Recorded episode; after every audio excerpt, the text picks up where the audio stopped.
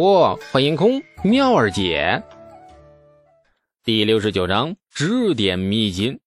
家里没有仆人，老李家虽然是鸟枪换了炮，日子越过越红火，可是李道正却仍是庄户汉子本色。除了儿子不喜欢使唤别人，李素只好把十几个丫鬟排成了工整对称的队形的想法暂时埋在了心里。一步一趋跟着李世民的数十个皇宫侍卫已经悄然散开。李素开门时，便只看见李世民独自一人站在门口，朝着他笑。那笑的一嘴白牙在阳光下森森发光。李素一愣：“哎，你怎么来了？不对，你怎么又来了？”这李世民老脸有些发黑，这多少年没有听过这句混账话了。堂堂大唐皇帝，竟然被一个农家小娃子嫌弃。幸好李素是一个有礼貌的好孩子，最初脑子犯抽，说出了这句话之后，很快意识到不妥。不管眼前这家伙什么身份，可以肯定的是是个官，而且是个不小的官。哎哎，恕罪恕罪啊，小的刚睡醒，哎还有点犯抽。这位大人，里面请。这李素急忙施礼，然后识趣的侧过身。李世民轻轻点头，暂时压下了拂袖而去的想法。院子里摆着一张摇椅，是当初李素骗程楚墨所谓科学实验的收获。类似的新奇家具，李素也是打造了不少。李世民刚踏进院子，第一眼便瞧见了这张摇椅，眼睛一亮，几步上前，啧啧有声：“哎呀，这是个啥呀？用来躺人的，有点意思呀。”说完，李世民很不客气地往上一躺，然后摇了起来。微微晃动间，李世民闭上双眼，舒服的叹了一口气：“嗯，so 啊，那个好东西啊，小子，等会儿把此物的图样画下来给我。”李世民眼睛都没有睁，语气却不容置疑。雷素知道，这大概就是所谓的上位者的威风吧？你人五人六的，果然是很侧漏啊！哎，是是是，呃，小子马上就画。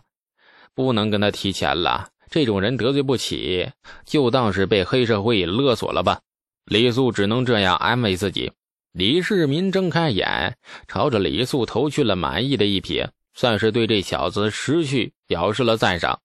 摇了一会儿，李世民舒服的快要睡着时，总算是想起自己此行的目的，这才坐直了身子。北方军报到了长安。上次你所献的推恩薛延陀之策已然奏效了。李素今日神情懒洋洋的，打不起精神。闻言只是笑笑：“哎，小子胡说八道，奏效了一时运气好罢了。”哎，这李世民犹豫了一下，有些事情是军国机密，不能乱说。但是主意全是这小子出的，跟他提一下，应该也是无妨。于是也笑了。按你所言的用奸之策啊，大唐派了不少探子潜入了血岩陀，亦是收买了不少部将。他们与各部落的牧民们混居一处，行山洞刺探之事，亦与各部落的那头目啊暗中联系。如今血岩陀的大王子与二王子，亦与其父珍珠可汗有反目之事。二子俱被我大唐封为可汗，名下无差之下，这他们的野心也渐渐的露了出来。这现在大唐的使节仍驻居薛延陀，大王子与二王子皆是遣人与我使节暗中接触，望我大唐能助其推翻珍珠可汗，一统薛延陀的各部落。好啊，好啊，好厉害呀！李素心不在焉的点头。说起国事，李世民意气风发，滔滔不绝。正待继续说下去，却见李素一副懒洋洋、无所谓的模样。李世民不由一滞，顿觉有一种抛媚眼给瞎子看的羞怒。哎，小子，你这副没精打采的样子，是不欢迎我吗？李世民怒了。哎哎，不敢不敢，大人莅临寒舍，小子岂敢不欢迎啊？大人错怪小子了。这李素急忙的赔罪。李世民凝目注视他，瞧了许久，这嘴角露出了一丝笑容。哼，我看得出来了，你小子有心事啊！哎，吃得好，睡得好，没心事。这李素嘴硬，这国事说不成了，李世民索性放下不提。有何心事，不妨与我说说，别当我是什么官儿，就当我是长辈，出的你口，入的我耳，绝无第三人知晓，如何呀？李素犹豫了一下，想想觉得自己的事确实有点烦，而且几乎是一个无解的死局，跟这个素不相识的人倾诉一下，但也无妨。就算没有对策，说出来那也舒坦呢。于是李素说：“大人呐，您看啊，我有一个朋友。”李素说着，脸颊使劲抽了一下。妈呀，好狗血的开场白呀，几乎等于那个掩耳盗铃和此地无银三百两的千古二货了。李世民的脸颊也抽出来，这话似乎有鄙夷他的智商之嫌。嗯，你有一个朋友，接着说。李世民皮笑肉不笑。我，我我有一个朋友。年岁呢，其实不大，才十五岁。结果呢，被老爹和官媒逼着成亲。哎呀，这才十五岁呀，才十五岁就被逼着成亲。大人，你说是不是太禽兽了？这与逼良为娼有何区别呀？李世民仿佛突然患上了颜面神经失调症，老脸不停的啊一抽一抽的。十五岁，哎呀，哎难，哎呀，别碰我麦克风。好的，哎。十五岁男子娶妻不是很正常吗？我大唐无论权贵还是百姓，娃子十几岁的年纪便可成亲了，为何你为何你你爱你那位朋友十五岁却不肯成亲呢？李素黯然神伤。哎呀，这又是另外一个令人肝肠寸断的故事了。哎哎，好想抽他呀！真的好想啊！心里面中意别的女子了，是吧？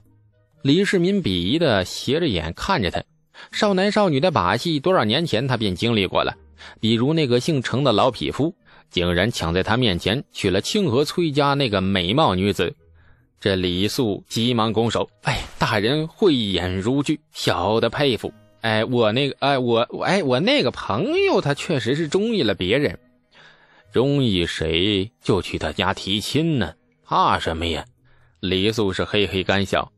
农户人喜欢公主这种事情，绝对不能对外人说一个字。更何况眼前这个人貌似来头不小，你说了可就给自己和东阳惹上大祸了。